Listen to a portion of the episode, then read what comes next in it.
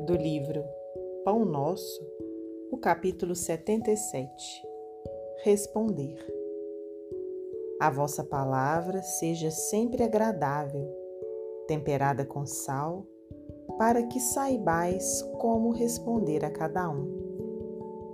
Paulo, Colossenses 4:6 O ato de responder proveitosamente a inteligências heterogêneas exige qualidades superiores que o homem deve esforçar-se por adquirir. Nem todos os argumentos podem ser endereçados indistintamente à coletividade dos companheiros que lutam entre si nas tarefas evolutivas e redentoras necessário redarguir com acerto a cada um. Ao que lida no campo, não devemos retrucar mencionando espetáculos da cidade.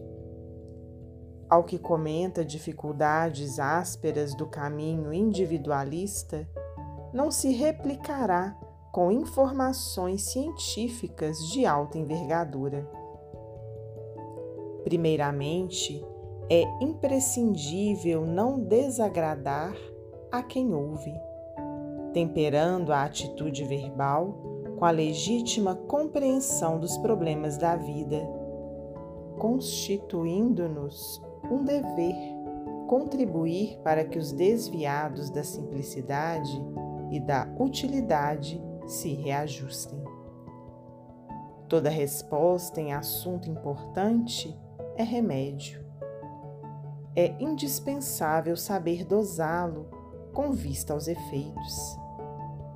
Cada criatura tolerará com benefício determinada dinamização. As próprias soluções da verdade e do amor não devem ser administradas sem esse critério. Aplicada em proporções inadequadas, a verdade poderá destruir tanto quanto o amor costuma perder.